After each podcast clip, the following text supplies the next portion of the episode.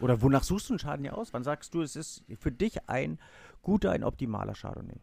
Ist, ist bewusst eine Fangfrage, also du kannst dabei nur verlieren. Herrlich. Ähm.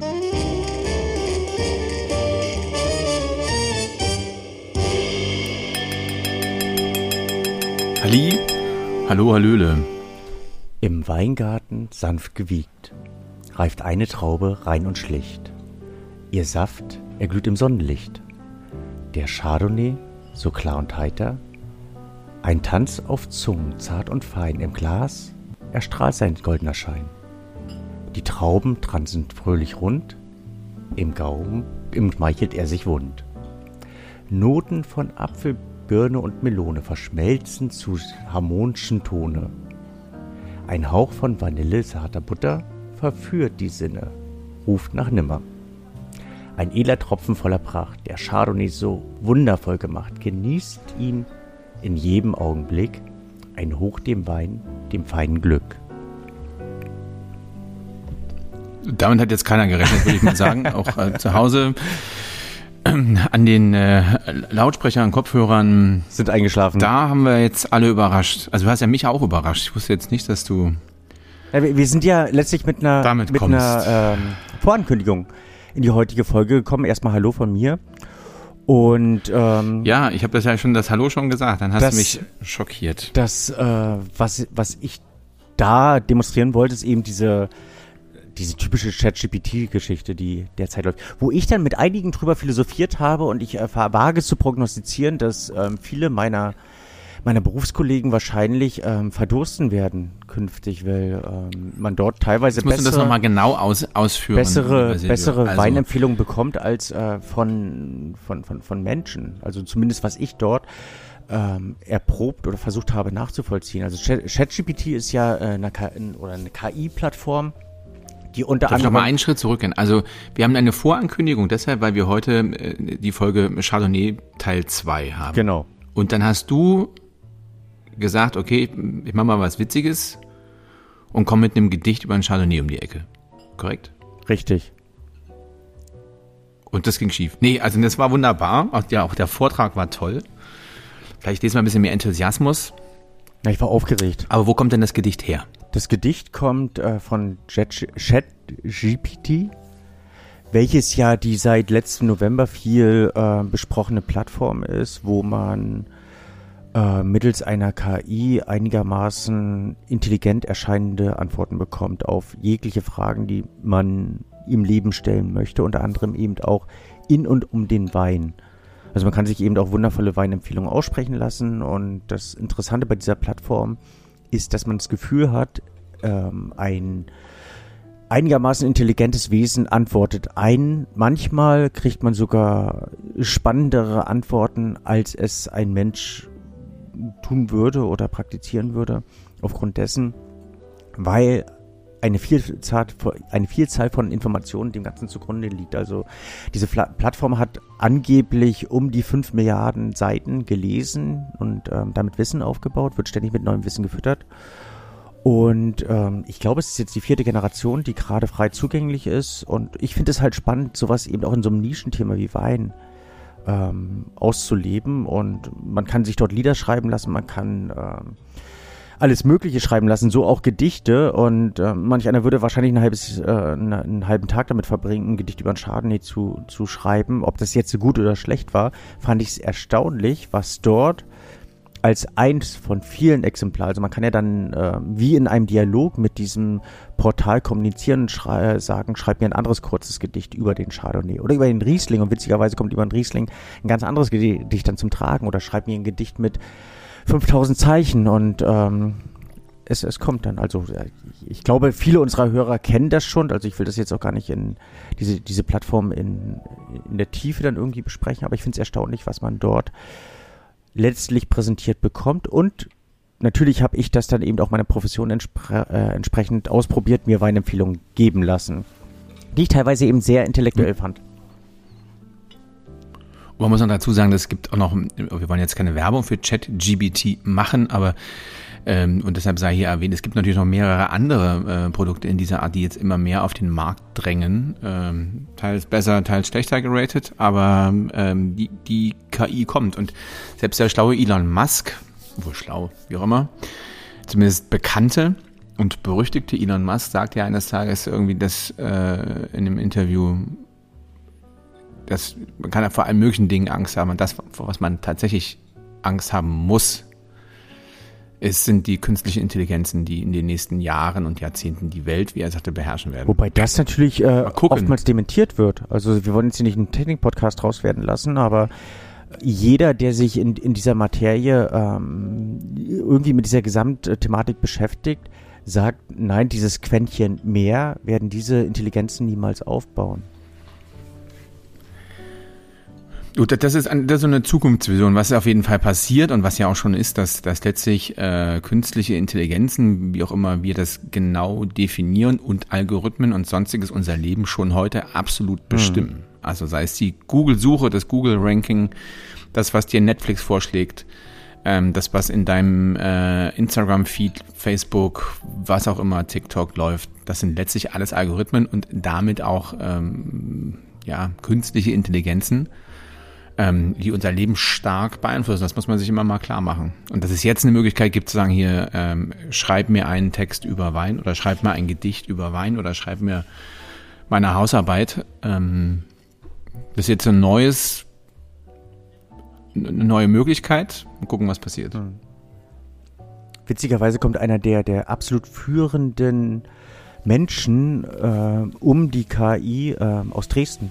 Der Richard Socher, ich weiß nicht, ob du von dem schon mal gehört hast, ähm, ist so eine absolute Kultfigur. Und ähm, ja, man, also man, man kommt um ihn nicht herum, wenn man sich mit dem Thema beschäftigt. Aber es ist ein Thema, was, was relativ schnell wächst, relativ schnell gewachsen, um den Bogen wieder zu spannen, ist, ist auch der Chardonnay in Deutschland. Also war vor 30 Jahren noch kein Thema. Oh, das war jetzt aber das, uh, das war eine, das war eine, eine, eine, eine zittrige Kurve gerade. Echt? Ich, ich fand die fast Fernsehlike. Ja. Apropos, wäre jetzt so jetzt. Äh, Apropos wäre so ein Klassiker oder wo wir bei, beim Thema sind ja, genau. oder aber was auch ganz stark und sehr beliebt ist, anderes Thema. Okay. Das ist ja dann die, die kann man auch ist eine ganz safe Sache, wenn man sagt okay, Ralf Schmitz Variante. Nächstes Thema. Mit so einem leichten Kopfschütteln. Nächstes Thema. Okay, Schaden nee. Also Indikator dafür, ist, also da ein bisschen, ein bisschen intensiver drüber zu reden, war ja eine Probe von, und damit möchte ich die, an die letzte Folge so ein bisschen anknüpfen, eine Probe von Hans-Jörg Rebholz, einem der großen. Die letzte Folge war vor allen Dingen auch eine Probe für die Geduld. Und jeder, der es durchgehalten hat, der wird heute mit, mit Wissen belohnt, aber mit, das dürfen wir jetzt auch nicht. Äh mit, heute wird mit Wissen und Informationen belohnt und bei dem möchten wir uns recht herzlich bedanken dass er das ähm, durchgehalten hat. Weil natürlich, wie, also wir leiden ja, jetzt, jetzt geht's schon wieder los, wir leiden natürlich durchaus unter den Abschweifungen, wobei die natürlich schon auch Programm sind. Also Chardonnay. Und ähm, einer der Indikatoren, die ich Und dafür... lass mich doch mal aus. ja, genau. Dann, dann kommen wir so, so um Ding wie der letzten, wie der letzten Folge. Aber egal, ich... ich, ich Ach, oder einen habe ich noch, warte ja. mal. Nein, also Chardonnay. Ja. Chardonnay oder Chardonnay oder... Ch wie, ist denn, wie, wie, spricht man das denn perfekt und richtig aus? Chardonnay.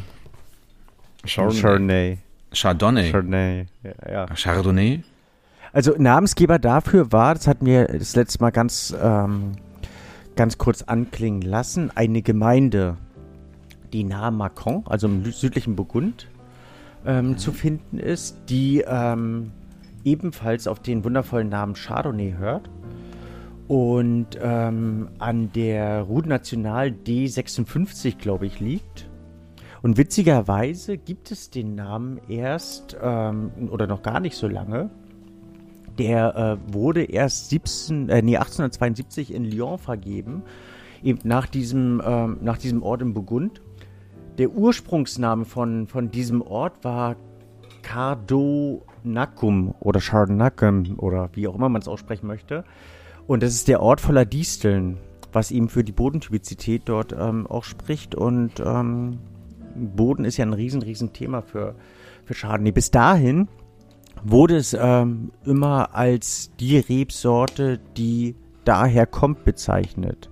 Also unter anderem als weißer Gamay, weil sie eben, oder als weißer Beaujolais, weil sie dort eben ähm, oft zu finden wurde oder äh, oft zu finden war und oft ähm, angebaut wurde. Oder eben als der es nahe Bohnen angebaut wurde. Oder eben als der ähm, White Bourgogne oder äh, Bourgogne Blanc oder sonstiges. Und erst ähm, ja, 1872 wurde der Name Chardonnay offiziell zugeteilt. Das zum Namen selber. Ja. Darf ich jetzt auf meine, auf meine Hans-Jörg Rebholz-Geschichte zurückkommen oder wolltest du wieder zu Ich war jetzt wahnsinnig schüchtern. Ich wollte da auch gar nicht groß eingrätschen. Ich dachte jetzt, ähm, wenn du willst. Also, also wir könnten jetzt, ja, müsste jetzt, wenn wir jetzt auf einer Bühne sitzen würden, könnten wir jetzt ins Publikum fragen, soll, soll er weitermachen? Nee, das äh, Interessante ist ja dabei, oder das, was ich versuche, so interessant zu gestalten, dass ich dich in Dialog äh, wieder zurückhole, damit du ähm, nicht einschläfst oder anfängst, dir einen Kaffee zu machen oder nebenher irgendwie versuchst, irgendwas zu konzeptionieren. fest, damit ich, damit ich nicht einschlafe. Nein, also ist wunderbar.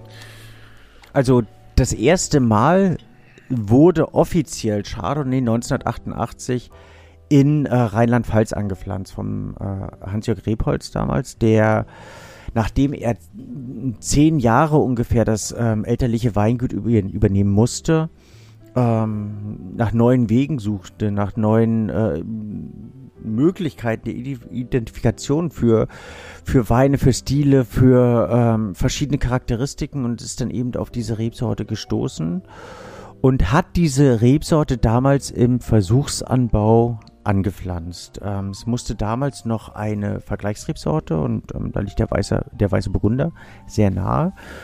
Ähm, angepflanzt werden, weil sie mehr oder weniger der, äh, die gleichen Eltern haben. Der eine als natürliche Kreuzung, also sprich der Chardonnay als Kreuzung aus ähm, Pinot Noir und Gais Blancs, haben wir auch in der letzten Folge schon ähm, kurz ausgeführt. Und der weiße Burgunder als natürliche Mutation aus dem Pinot Noir heraus. Der weiße Burgunder war schon zugelassen. Der Chardonnay ähm, musste erst ins ähm, Rebsortenregister aufgenommen werden, was erst weitaus später begann. Ich glaube 94, 94 oder 95. Und 94. Ähm, das, äh, oh, Dankeschön. Bundes, vom Bundessortenamt genehmigt. Und ähm, bis dahin muss nachgewiesen werden, dass diese Rebsorte eine Daseinsberechtigung ähm, hat. Also 1990 wurde das erste Mal ähm, abgefüllt. Ähm, und bei dieser Probe haben wir mit 91 begonnen. Äh, es war spannend, was er mit dieser Linie auch Hans-Jörg Rebholz, wir haben kurz aufs Etikett, ähm, über das Etikett geredet, was damals schon revolutionär und sehr außergewöhnlich war, was aber eben ganz klar den Namen Hans-Jörg Rebholz tragen sollte, damit es mit diesen ähm, sonstigen Weinen, die im Weingut pro produziert werden, weil es sind ja die einzigen Weine, die auch im Holzfass ausgebaut werden, ähm, nicht verwechselt werden. Und falls dieses ganze Projekt nach hinten losgehen sollte, dann ähm, sollte es eben keinen negativen Schatten über das Weingut, was ja auch eine gewisse Grundtradition letztlich hat, ähm, werfen. 0,23 Hektar wurden damals in Siebelding in der Lage Sonnenschein ähm, angepflanzt und ähm, es war der Beginn einer Erfolgsgeschichte, also sowohl für den Chardonnay in Deutschland als eben auch für ähm, diese Linie Hans-Jörg Rebholz. Bis 1995 wurde es als Tafelwein abgefüllt und ab 95 dann als Qualitätswein. Und ähm, ich fand es damals sehr, sehr interessant, sehr spektakulär. Zum einen, wie grundunterschiedlich, wie zeitlos, wie freigeistig man eben Chardonnay interpretieren kann. Und äh, letztlich war es für mich wieder ein, ein Sinnbild dafür, dass es eine der großartigsten Rebsorten auf dieser Weinwelt ist. Was stellst du dir, lieber Lars, unter Chardonnay vor? Also wenn ich dich fragen würde, was ist Chardonnay für dich? Was ist Chardonnay für dich? Das ist eine gute Frage. Ähm, wenn ich das aus reiner, reiner Trinkerkarriere äh, betrachten würde, ist der Chardonnay für mich kein Daily, ist auch nicht unbedingt der Darling. Ähm, ist für mich definitiv eher, also entweder alleinstehender Wein oder aber halt ähm, ein Essensbegleiter. Wenn ich an Chardonnay denke, habe ich leider oft so Holztöne im, oder diese, die, die Leidenschaft einiger Leute, da äh, den, den, den Chardonnay auf, mit Holz auszubauen. Hm, ich weiß auch nicht warum, aber ich kann mich da mal hervorragend an die Österreicher erinnern. Hm, also es, Chardonnay ist für mich ein eher kräftigerer, alleinstehender oder eben essensbegleitender Wein. Ähm, Wie schmeckt Chardonnay? Vortrag. Also für dich, wenn, wenn du jetzt das jetzt irgendwie in ein Aromenraster pressen müsstest, wo würdest du dann Chardonnay sehen? Oder wonach suchst du einen Chardonnay aus? Wann sagst du, es ist für dich ein guter, ein optimaler Chardonnay? Ist, ist bewusst eine Fangfrage, also du kannst dabei nur verlieren. Herrlich. Ähm, es ist für mich ein guter Chardonnay, wenn er, wenn er tatsächlich äh, oder, oder wenn er ein bisschen mehr zu sagen hat, als so ein, als ein fades Hintergrundgeräusch zu sein. Ähm, wenn ich so eine Art Frucht auch darin wiederfinde und wirklich was zum, zum Schmecken habe und nicht einfach nur so ein, so ein Batzen im Mund. Mm, ja. Ich finde, Chardonnay fängt man an zu verstehen, wenn man, wenn man ihn differenzieren kann.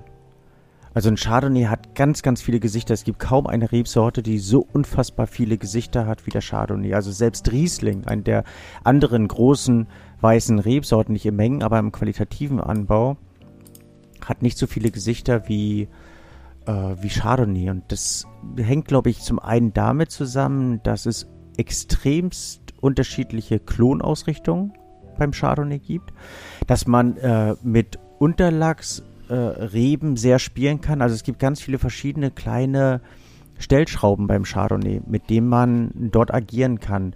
Du kannst ähm, auch so extreme Sachen, ob die jetzt gut oder, oder schlecht sind, sei dahingestellt, aber wie ein Chardonnay Muscat, der eine ganz klare Muskatnote hat oder eine rosane Chardonnay-Variante. Also es gibt 30, allein im Burgund 30 anerkannte Klone, die dort selektioniert werden und die teilweise ganz unterschiedliche Ausrichtungen von, von der Bouquet-Ausrichtung bis hin zur Massenausrichtung hat und äh, oder haben und äh, extrem interessante, spannende, aber eben auch lapprige Weine produzieren können. Es gibt kaum eine Rebsorte, die den Hang zur Tiefe hat, zur Komplexität, aber wo die Oberfläche relativ ähm, gut formbar und äh, frei gestaltbar ist. Also du musst ein Chardonnay wenn wir vom qualitativen Weinbau ausgehen, also nicht jeder Chardonnay ist natürlich großartig und wahrscheinlich sind 95 bis 97 Prozent aller weltweit produzierten Chardonnay wirklich Schrott.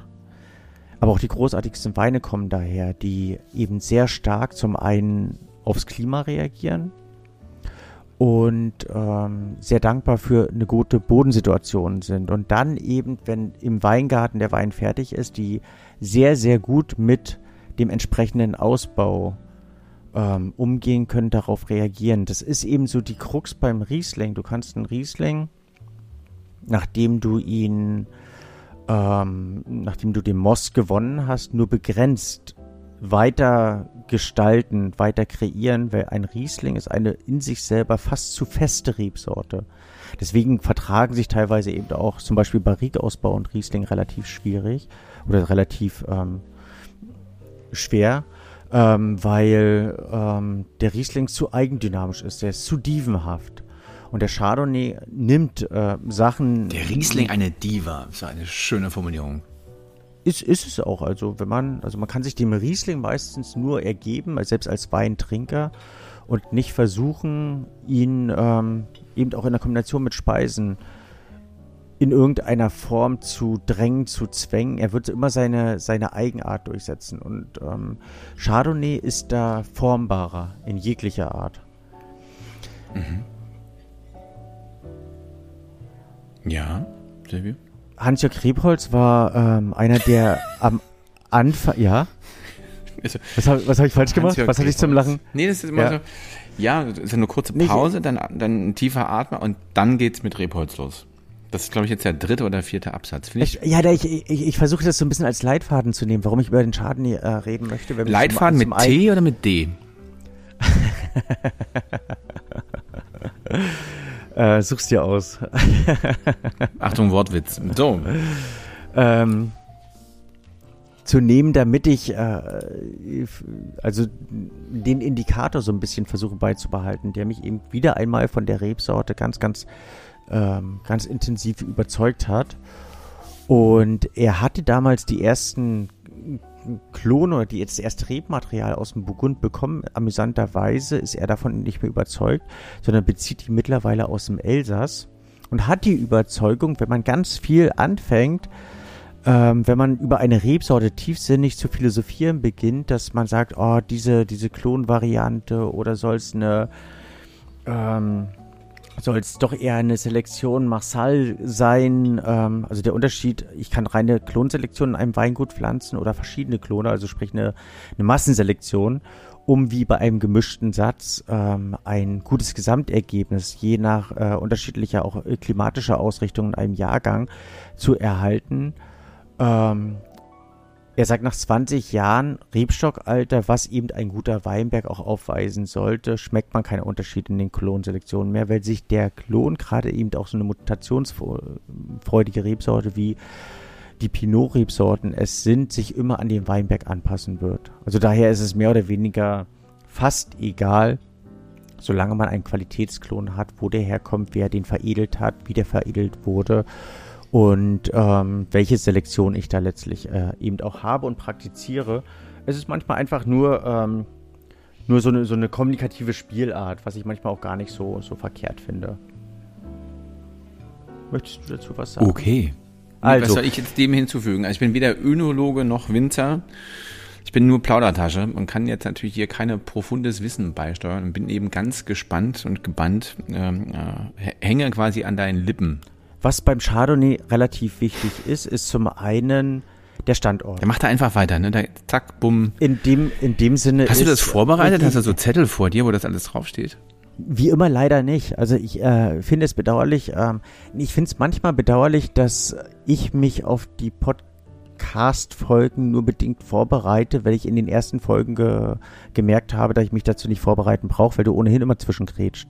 Und ich schaffe es, den Zettel, den ich damals vor gearbeitet habe, niemals abzuarbeiten und habe dann immer das Gefühl, ach, das hättest du noch sagen müssen, das hättest du noch sagen müssen. Und ja, wie es letztendlich auch mit der Neudefinition unserer ähm, und, und unseres Ansatzes. Wir sagen, wir wollen einfach plaudern, Gedanken fließen lassen und ein Thema so ein bisschen grundlegend intensivieren. Ähm, kommen da manchmal Gesprächsfolgen und Gesprächsgedanken zu, zum Tragen, die mit einem festen Ablaufplan wahrscheinlich gar nicht so freigeistig und ich hoffe doch nicht so unterhaltsam wären. Ja, auf jeden Fall. Das ist, das, das sind bei so großen Fernseh-Talkshow-Interview-Dingern, das ist dann richtig gut, wenn der, wenn der Moderator seine vorbereiteten Fragen nicht vorgelesen kriegt. Dann ist es mhm. gut. Ja, da wäre wär dann, dann hat sich nämlich was Eigenes entwickelt und ist eben nicht so eine Vorlesestunde, ähm, wie bei uns am Anfang ging es ja so ein bisschen so los mit der Vorlesestunde. Ich war ja froh, dass, dass dein Gedicht, das du jetzt zum Besten gegeben hast, nicht ganz so lang war. Ähm, das Vorbereitete ist meistens, wirkt dann, ist ein Korsett, das es zu sprengen gilt. Na, ich denke, dass wir nur unsere Individualität so mitleben können, weil dieses Frage-Antwort machen ja viele Kollegen, auch mit, mit großem Erfolg. Aber es machen viele Kollegen. Und jetzt, ähm, keine Ahnung, wenn ich mir einen Wissenspodcast anhören möchte, dann, ähm, dann wähle ich andere Formate oder andere Sprachen oder was auch immer. Aber ähm, manch einer mag uns vielleicht oder mag unser, unsere Gedanken. Wenn man La Labarababa haben ja, will, genau, dann ist man bei Wein und Weltfrieden auch einfach richtig. Ist man absolut perfekt, so als äh, vom Alltag abzuschalten. Du hast jetzt Hans was Profundes? Hans-Jörg Rebholz. Hans-Jörg Rebholz, herrlich. Vermochte Essen, das ist eben so äh, äh, Interessante, in der Tat eine richtige Lage für seinen... Ähm, Kriegen wir eigentlich, also gibt es ja irgendwie einen Benefit? Nein, nein, nein. Ich, ich, ich, ich, wurde eingeladen, das ist genügend Benefit. Das äh, nützt dir jetzt schon. Also nicht. Jetzt nicht noch schon im Vorfeld. Nein, ich wurde im Vorfeld eingeladen und wurde über die Jahre, das wurdest du übrigens auch mit sehr großartigen Qualitäten bedacht, die du kaufen darfst.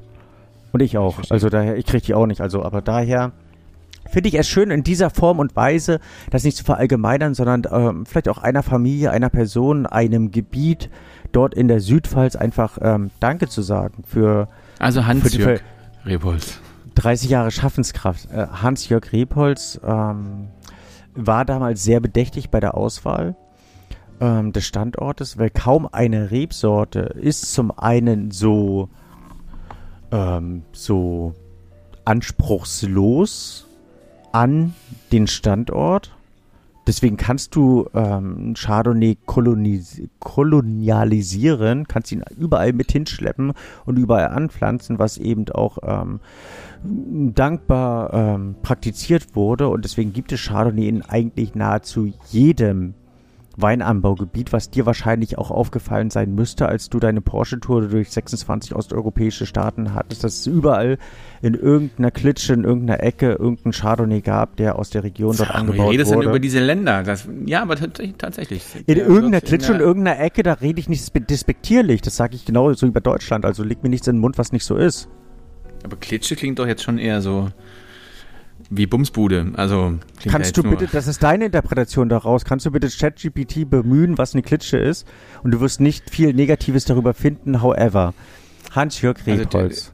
Also, Hans Hans war sehr, sagt, sehr bedächtig also und hat er, eben gesehen, dass ja. der Chardonnay zwar eben auch sehr lapprig werden kann, was ja eben auch gerade ähm, viele Produzenten in der neuen Welt ihm vorgelebt haben, aber wenn man einen, und das war sein großes Ziel und Vorbild, Burgunder-ähnlichen Stil, einen burgundischen Stil leben möchte, dann braucht man eine Lage, die eben nicht zu ausladend, nicht zu intensiv ist, die eben auch dem größten Feind des Chardonnays, da es eine sehr ähm, früh blühende Rebsorte ist, dem Spätfrost ähm, nicht ins ähm, ins Visier läuft. Also äh, Spätfröste ist eigentlich das ins allergrößte Problem. Hm. Ins Gehege kommt, genau. Und gerade auch im Burgund hast du ganz oft diese große Problematik oder in der Champagne der Spätfröste, wenn irgendwie die heiligen drei Könige dann doch noch vorbeischauen. Nee, das waren, ah Mann, oh, das, ist, das müssen wir jetzt eigentlich, möchte aber trotzdem, Alter, jetzt, jetzt wird's wirklich, ich ja, möchte jetzt in der wirklich. Stelle nochmal eingrätschen äh, zum Thema Klitsche. Also Klitsche ist ein umgangssprachliches, abwertend geringschätziges Wort für ein kleines, dürftiges, ärmliches Anwesen, ein Dorf, einen Bauernhof, einen Betrieb oder eine Fabrik. Daneben existiert auch die Bedeutung Schmierentheater.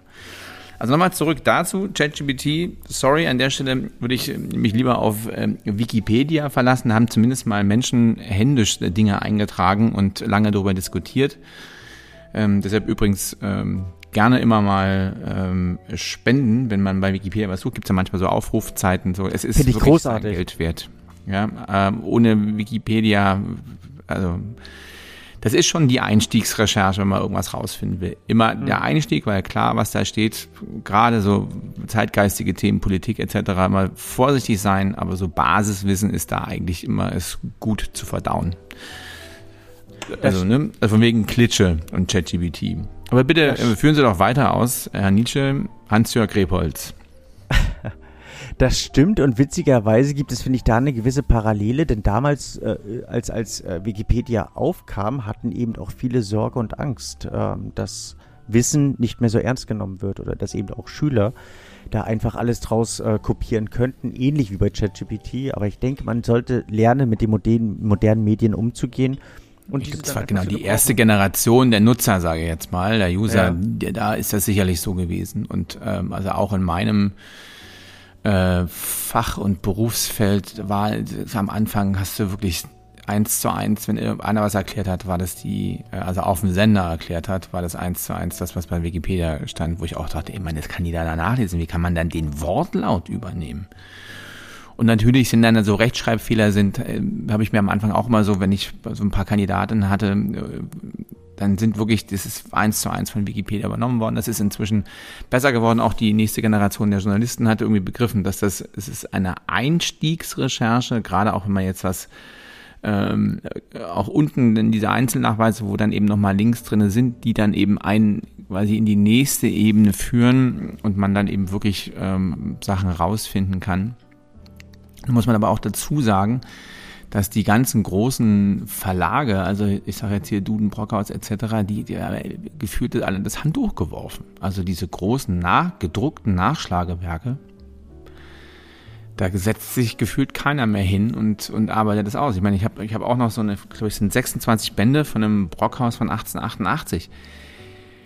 Was lustig ist, also da so die Formulierung ähm, zu lesen oder eben den Wissensstand von damals. Ähm, aber ich glaube, das Wissen heute in so einer Online-Datenbank ist schon gut aufgehoben und finde ich, führt auch eher dazu, dass man schnell Sachen nachschlag, äh, nachschlagen kann. Ja, es ist nicht mehr so, oh, da müssen wir zu Hause nochmal nachgucken. Also gerade wenn meine Kinder irgendwie was fragen, ich jetzt, natürlich kann man dann das Handy in die Hand nehmen und eben das nicht nur zum Daddeln äh, verwenden, sondern eben auch mal um, um Wissen zu bemühen. Also insofern äh, ein Hurra auf Wikipedia. Jetzt bist du Kön eingeschlafen. Könnte ich in dem Sinne eigentlich ähm, unterstreichen, äh, mein Kollege ähm, eine Pitsche, äh, Entschuldigung, eine Klitsche kann sehr viele positive Eigenschaften haben. Hier sind einige mögliche Wer positive Aspekte. ChatGPT. Charme und Einzigartigkeit.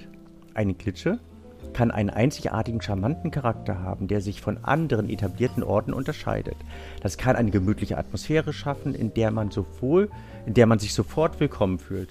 Authentizität. Eine Klitsche kann ein Ort sein, der seine Authentizität bewahrt hat. Dies kann bedeuten, dass sie lokale Produkte oder handwerkliche Kunstwerke, ich brauche gar nicht weitermachen, kannst du selber anbieten. So, also, also zur, zur, Etymologie ist ja relativ klar zu sagen, dass es wahrscheinlich, das ist, könnte ein Lehnwort aus dem Polnischen sein, das ist Kletsch.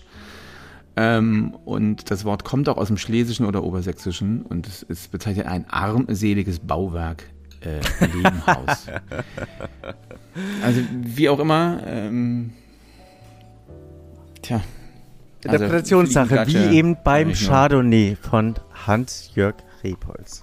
Wahnsinn. Also wie das, wie du die Überleitung wieder ansatzlos aus dem Hut gezogen hast. Und mehrfach zuvor probiert hat, äh, probiert habe. Also Spätfrost ist äh, in der Tat ein Riesenproblem.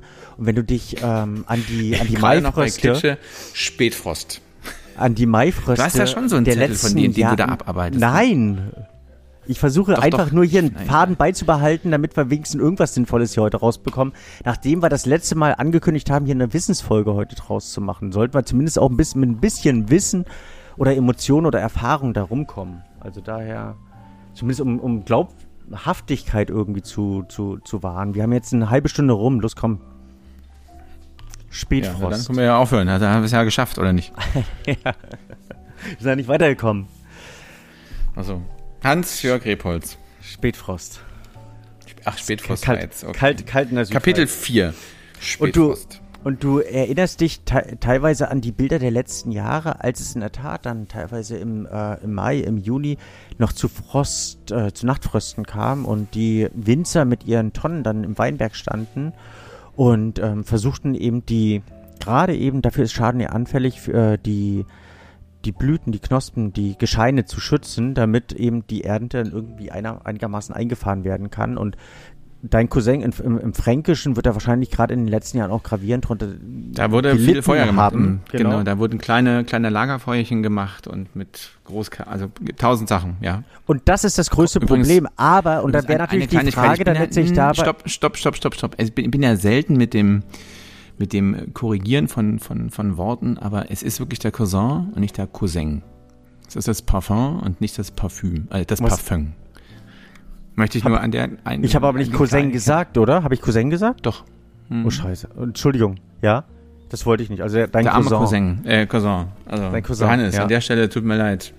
Ähm, wir arbeiten dran. Ja. Ich war's. Ja. Es wäre natürlich ein leichtes die Chardonnay-Rebe rauszupflanzen, also wo keine äh, Spätfröste existieren und ähm, da in die wärmeren Gebiete zu gehen. Aber gerade Chardonnay ist in einem Punkt anspruchsvoll und äh, zwar das ist die Vegetationsphase. Also man, man spricht ja von einer optimalen Vegetationsphase, wenn äh, die Traube 100 Tage Zeit hat, sich herauszubilden, vom, vom Tag der Blüte bis hin zum Tag der Lese. Und wenn du jetzt in ein Gebiet wie, keine Ahnung, Kalifornien, die North Coast gehst zum Beispiel oder Südfrankreich, dann vegetiert die Rebe zu schnell. Und dann bekommst du in der Tat diese ganz plumpen, diese langweiligen, diese fruchtgeladenen, diese ausladenden, diese viel zu fetten, viel zu aus, äh, alkohollastigen und alkoholintensiven Weine und eben nicht das, was viele eigentlich im ursprünglichen Sinn unter einem großartigen Chardonnay verstehen, nämlich diesen burgundischen Stil oder dieses ganz klare, brillante, kristalline, nuancierte, differenzierte des Chablis. was eben auch viele ähm, lieben und, und gerne sehen. Also ich würde beim Chardonnay, das ist vielleicht auch ein sehr schöner Ansatz, in drei verschiedene Stil oder vier verschiedenen Stilistiken unterscheiden. Der eine ist eben dieser ganz kristalline, der ganz puristische, der ganz ähm, knackig frische, wie wir es im Chablis haben. Der andere ist der charaktervolle, geschmackvoll strukturierte, tiefsinnige, entwicklungsfähige, alterungsfähige, ähm, und sehr komplexe Stil, wie wir ihn im Burgund haben. Der dritte Stil wäre für mich dieser sehr ausladende, der opulente, der richtig alkoholastige, imposante, teilweise sehr holzuntermalte Stil, wie wir, sie ihn, wie wir ihn ganz gerne in südfranzösischen, im südeuropäischen, im, in der neuen Welt finden. Und der vierte Stil wäre für mich der Schaumweinstil, der nochmal ganz ähm, anders sich ähm, präsentiert und praktiziert. Okay. Was ist dein Favorit? Mmh, wenn ich ganz ehrlich sein soll, bin ich neige schon zum Schaumwein.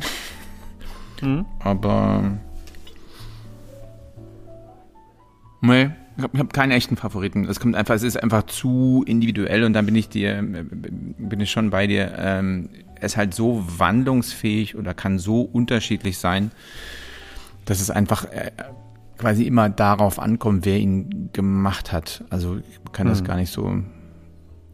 Also beim Chardonnay geht es auch oft darum, dass man Stilistiken und dass man Handwerk, dass man Philosophie und Interpretation ganz intensiv leben kann und sollte. Deswegen gibt es oftmals Chardonnay-Charaktere, die unvergleichlich sind. Und das ist noch nicht mal unbedingt ein bestimmter oxidativer oder reduktiver Stil, ein bestimmter Barrikausbau, sondern es ist meistens ein Gesamtkunstwerk. Ursprünglich aus dem Burgund stammend, wurde der eben durch ähm, viele missionarische Tätigkeiten, durch die Benedikt Benediktiner und Zisterzinerorden äh, in die große weite Welt, so auch nach Deutschland, ähm, verschifft, verfrachtet, transportiert, dort angebaut, ähm, das mit Erfolg, dass man zumindest einen anständigen Trinkwein hat. Aber in jedem Klima hat der Chardonnay eine ganz, ganz eigene ähm, Interpretation gefunden, was ich dann eben teilweise auch sehr, sehr interessant finde. Das, was ich selber, als ich mich irgendwann mal mit der Rebsorte anfänglich beschäftigt habe, sehr überraschend finde, ist, dass es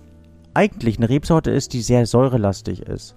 Also die sehr knackig, sehr kernig, sehr frisch, grün aromatisch ist, ganz viele verschiedene Aromenmuster in sich trägt und oftmals eben sehr gut mit einem BSA, mit einem biologischen Säureabbau, mit einer äh, Malo, sei es wild, sei es gewollt, sei es komplett, sei es äh, nicht komplett, umgehen kann.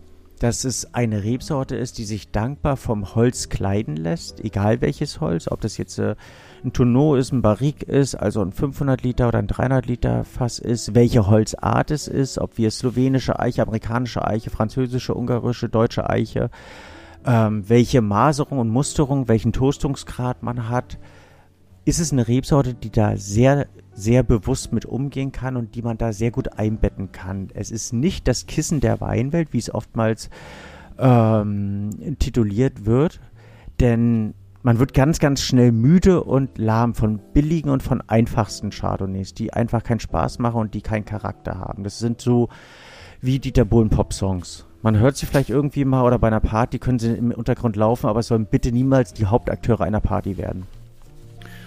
Ja, ja bin, ich bei, bin ich bei dir. Auch, ich, auch, auch sonst. bei, bei, bei, bei welchen der beiden. aber wie auch ja. immer, ähm, will ich das auch gar nicht so, ähm, so sehr ähm, äh, ausloben mit den Pop-Songs. Also Chardonnay sollte idealerweise einen kalkhaltigen Boden haben und dann kann man damit spielen. Äh, aber das ist natürlich dann, weil es so viele billige Chardonnays gibt, eben auch letztlich der Grund dafür gewesen, warum eine der größten Anti-Weinbewegungen der, der großen, weiten Welt ins Leben gerufen wurde, äh, ge, ins Leben gerufen wurde und das war ABC. Kennst du? Den Sender, ja. Aber im Wein? Kennst du auch, oder? kenne ABC Waffen, ich kenne ABC, den äh, amerikanischen du, du, Network. Und du, du kennst nicht ABC? Anything but Chardonnay? Nee. Wow. Das wurde, ähm, entschuldige bitte, dass ich da so ähm, Ich, ich, will dich nicht bloßstellen, aber es ist unglaublich das, das ganz, und, und ganz, ganz große. Aber ich habe, es gibt, es gibt diese wenigen raren Momente des, der Wissenslücke auch bei mir. Ja. Okay. Also es gab äh, eine Riesenbewegung um, um 2005 die gerade in Kalifornien aufpoppte und wo, ähm, wo jeder des Chardonnays müde war und sagte also alles, aber kein Chardonnay. Und vielleicht war das irgendwie so ein Trend. Ich fand es äh, interessant, weil die ganzen Weinkarten in Kalifornien teilweise so Chardonnay-lastig waren, dass es schon langweilig war und dass eben viele, viele Leute hingingen und sagten, ey, es gibt so viele schöne und interessante und spannende Geschichten äh, in, in, in der Welt. Wir sollten nicht nur Chardonnay äh, trinken. Und unsere Rebgärten sollten eben nicht zu Chardonnay-lastig werden. Deswegen bitte fördert die anderen Rebsorten und trinkt alles außer Chardonnay, also anything but Chardonnay. Ähm, es wurde exemplarisch und zu ganz, ganz kleinen Teilen in, in Deutschland dann auch gelebt, aber es war halt eben dann ein Trend, der rüberschwappte, aber hier niemals wirklich ankam. Wahrscheinlich vielleicht auch, ähm, weil wir diesen, diesen Wortwitz ähm, mit ABC nicht hatten oder keine Ahnung warum nicht. Aber es motivierte viele, über andere Rebsorten nachzudenken. Das Interessante ist ja dabei, dass wenn du ein äh, Rebsortenfavorit hast, du, hast du ihn meistens aufgrund von verschiedenen Aromengruppen oder von verschiedenen Geschmacksstilistiken. Und wenn du jetzt versuchst, ein Pendant dazu zu finden, orientierst du dich immer an deinem Grundgeschmack. Also ein Chardonnay-Trinker wird immer einen Chardonnay-ähnlichen Wein äh, präferieren, weil er ja nicht ohne Grund Chardonnay sonst trinkt. wenn er sagt ABC, anything but Chardonnay, dann sucht er natürlich nach ähm, nach Alternativen zum Chardonnay. Und da finden sich eigentlich gar nicht so wenig, wenn man sich einigermaßen bewusst in dieser Rebsorten- und Weinwelt, also unter diesen 4000 Rebsorten, die existent sind, ähm, versucht zu orientieren. Und Riesling, obgleich genauso Prominenz, habe ich vorhin schon an, äh, angedeutet, ist keine Alternative. Aufgrund dessen, weil er halt ganz anders ist. Er hat zwar auch Säure, wenn er so ausgebaut ist, er kann zwar auch kräftig sein, er kann charaktervoll sein, er hat ähnliche Aromengruppen, aber es ist ein ganz anderes Mundgefühl und da fängt der Chardonnay-Liebhaber an zu differenzieren. Ich würde, wenn du jetzt hingehst und sagst, okay, ich bin jetzt irgendwie Chardonnay müde, die nächsten fünf Jahre möchte ich keinen Chardonnay trinken, ähm, genauso vorgehen, wie ich es vorhin skizziert habe, dass du dir selber überlegst, welchen Chardonnay-Stil magst du. Wenn du jetzt zum Beispiel den Chablis-Stil magst, mhm. hast du eine Vorstellung, was du alternativ in dieser Weinwelt finden könntest?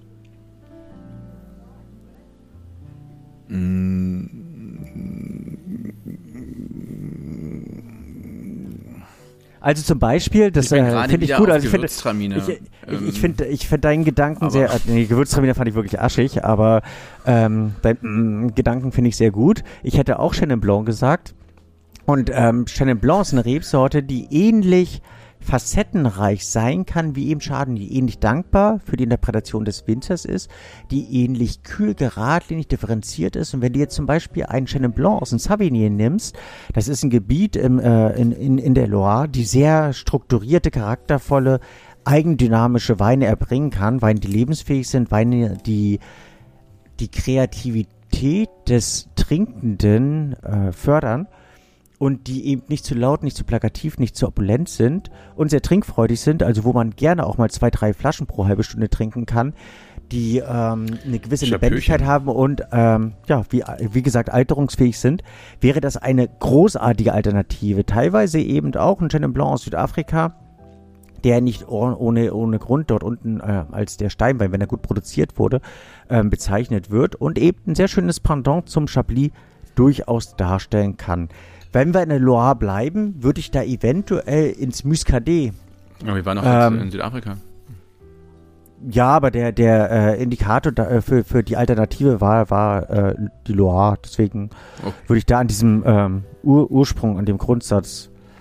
Ähm, an den Flüssen festhalten. bleiben. Okay, weiter zur Loire. Wäre Muscadet, also Melon de Bourgogne, eine, eine Rebsorte, die sehr wenig Eigenaromatik hat, aber wenn, äh, wenn man eine eigene Aromatik herausarbeiten möchte, da kann man dort im östlichen Teil der Loire ähnliche Aromen, wie ich sie im Chablis finde. Also ein bisschen grüner Apfel, eine leichte exotische Gelbaromatik, aber eben dieses klare und sehr, sehr reine in der Aromatik. Ich finde, einen Godello zum Beispiel aus Gal äh, Galizien ist ein ganz, ganz tolles Pardon, wenn ich eine Alternative zum Chablis finden möchte. Und, und der, das, der für mich eigentlich spannendste Gedanke, der erstmal total skurril und total, wie sagt man, abstrakt oder abstrus wirkt Naja, abstrus ist so eine, ist ein verwendbares Wort, aber eigentlich ähm, ja, absurd Abstrakt, ist es ja eher. Ne? absurd. Ja, stimmt. Der absurd wirkt und das wäre Sancerre.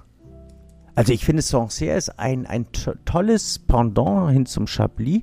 Da stellen sich wahrscheinlich so jedem Chardonnay-Liebhaber die, die Nackenhaare und Rückenhaare und alle anderen Haare auf, die er vielleicht noch auf seinem verbleibenden Haupt hat.